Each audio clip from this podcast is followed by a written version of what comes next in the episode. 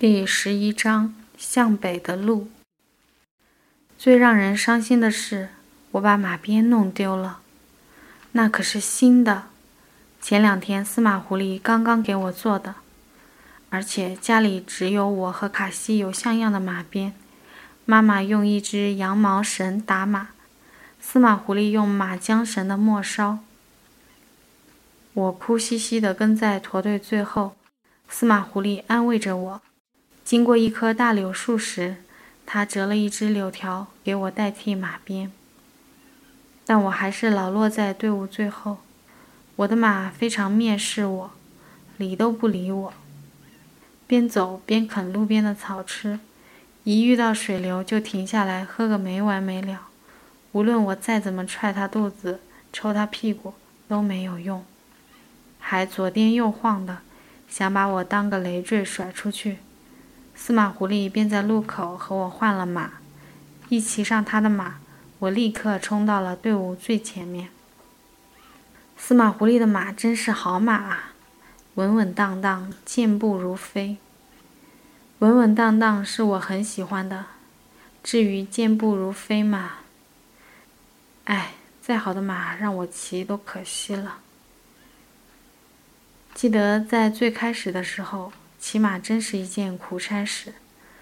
那时我说的最流利的一句哈语就是“屁股疼”，尤其骑马上山的时候，山路一陡，马就不听话了，只捡自己最喜欢的地方去，哪儿草多，哪儿有水，哪条路回家，他可清楚了。马是敏感的，要是你没有骑马经验，他一下子就能感觉到。然后就会不服气你对他的操控，心里肯定在想：明明我比你强多了，凭什么你骑我啊？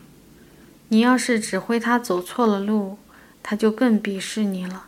心里又想：自己笨还连累我，于是他再也不理你了，管你又打又踹的，反正他皮厚也不疼，掉头就走，笔直的踏上回家的路。好，赶紧把你卸掉。后来稍微熟悉一点的时候，他才稍微听话一点但到了危险的地方，还是信不过我，一步也不肯往前，站在原地任我又踢又踹，缰绳都快扯断了，都纹丝不动。他害怕，我比他更害怕。他好歹四个蹄子都踩在地上，我呢，两脚悬空，上不着天，下不着地。太不踏实了。从陡坡一面下山的时候，不需你指挥，他自然晓得走最最科学的之字形路线，慢慢吞吞的从山体这边滑到那边，但拐个弯悠长的滑回来，小心翼翼。依我看，未免小心的过分了点儿。其实完全没必要将这个之字形的架势拉这么大嘛。我也看出来了，他肯定觉得反正闲着也是闲着，就一个劲儿的和我磨时间，等到天黑了好赶紧回家。骑马放羊是为了随时赶在羊群前头，把错误的行进方向纠正过来。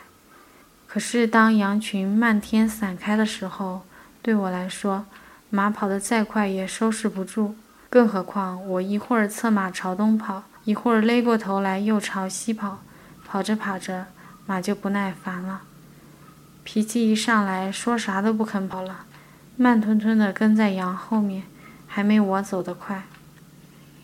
我一着急，干脆跳下马，牵着马就跑，一边追一边冲羊群丢石头，好容易才控制了混乱局面，把大家通通赶回正路上。大家远远的看着，都笑话我，有马不骑，牵着马赶羊。好在这一次是跟着大队伍走的，马比我更小的千万不能掉队。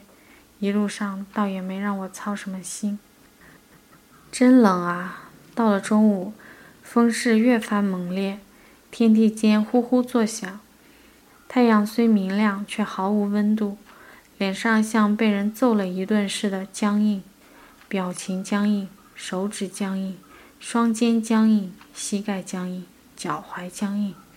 已经连续骑了七八个钟头的马了，感觉浑身都脆了，往地上轻轻一磕就会粉身碎骨，但又不敢随意动弹，稍微踩着马蹬子在马鞍上起身一下，都会觉得寒冷，立刻逮着个空子，迅速袭往那一处，扑在那一处仅存的温暖上。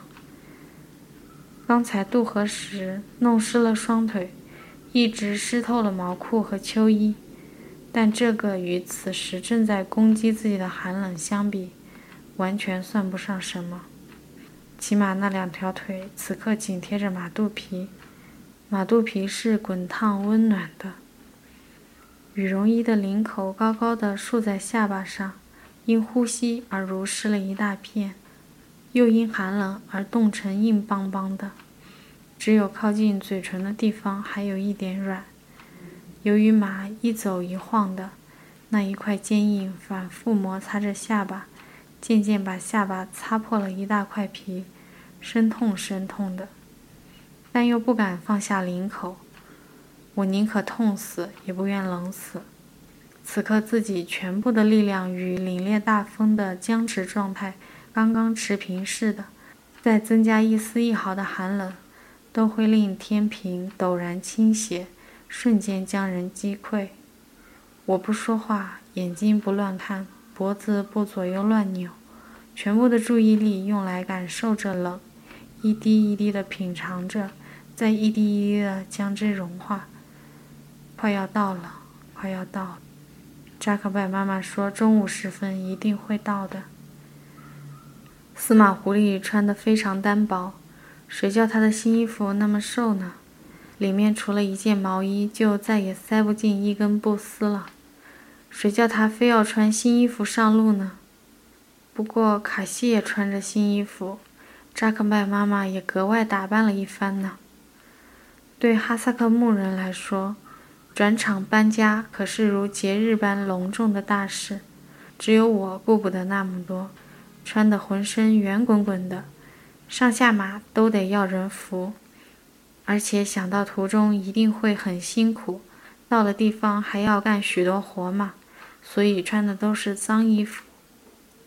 对于我这个破坏队形的邋遢鬼，妈妈很不满。司马狐狸打着马，不时跑前跑后的照应驼队，倒是看不出冷的意思。到底是年轻人啊。但一路上大家都一声不吭，似乎都在忍受同样的痛苦。不知赶着羊群的卡西帕此刻到哪儿了？不知他冷不冷？刚涉过大河，浑身湿透的斑斑此刻也非常疲惫了，不再前前后后的乱跑，跟着驼队一步一步的老实前行。我记得在此之前，他好几天没有吃东西了，至少好几天没有从我们这里得到食物。在荒野里，他都能找到些什么东西果腹呢？又冷又饿的可怜的斑斑啊！我因担忧他而越发伤心起来，又想到了此刻被遗弃在额尔齐斯河南岸的怀特班。仍然没有希望。球队的行进在继续，冷也在继续，甚至感觉已不能挨过这趟行程了。过了额尔齐斯河没多久，视野中的绿意陡然浓厚了几分，一些地方甚至能冠以青翠一词了。路边水流很多，虽然没经过什么村庄。但沿途到处是田野，大家都还没有播种，怪不得有人说新疆地理特征是南苍北润，越靠近北边的山区，果然越发湿润清凉。途中经过的最荒凉的地方，不是成片的戈壁滩，而是一大块葵花地，大约种过许多年葵花了，地面板结严重。梗子也是坚硬的，一条一条平行流畅地伸向远方。去年剩下的一些葵花杆稀稀拉拉插在梗子上。这块地有数百亩，我们走了很久才完全通过。这真像是一块大地的尸体。往下走，地形舒缓起伏，一直没经过什么大山。山在眼前的视野尽头，那就是阿尔泰山。每到一处水草丰美之处，我就想，怎么还不停下来呢？这里还不够好吗？但一句话也说不出。寒冷令我深深地躲藏在重重叠叠的冰冷衣服里，只露出两个眼睛，浑身一动也不敢动，任马儿驮着我，跟着驼队走啊走啊。然而，接下来的地势却干燥平缓了起来，最后完全进入了一片戈壁滩。我终于绝望了，眼下这荒茫茫的大地，不知道还要走多久才能穿过。妈妈不是说中午就能到吗？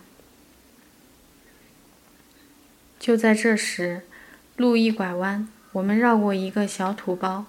看到眼前空旷的荒野上出现了三四顶毡房和一小群人，我看着司马狐狸策马奔跑过去，和他们打起招呼来，看着妈妈也勒停了马，准备下去。我大吃一惊，就是这里吗，妈妈？妈妈终于露出笑脸，对呀，这就是塔门尔图。我一时不愿下马。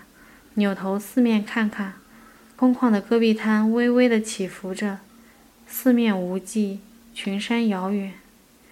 这个地方简直比吉尔阿特还不如，起码吉尔阿特还有一小片沼泽，还有大块的冰雪，还有连绵的山坡。刚才白白经过那么多美好湿润的地方了，我还以为最终去向的会是什么更好的地方呢？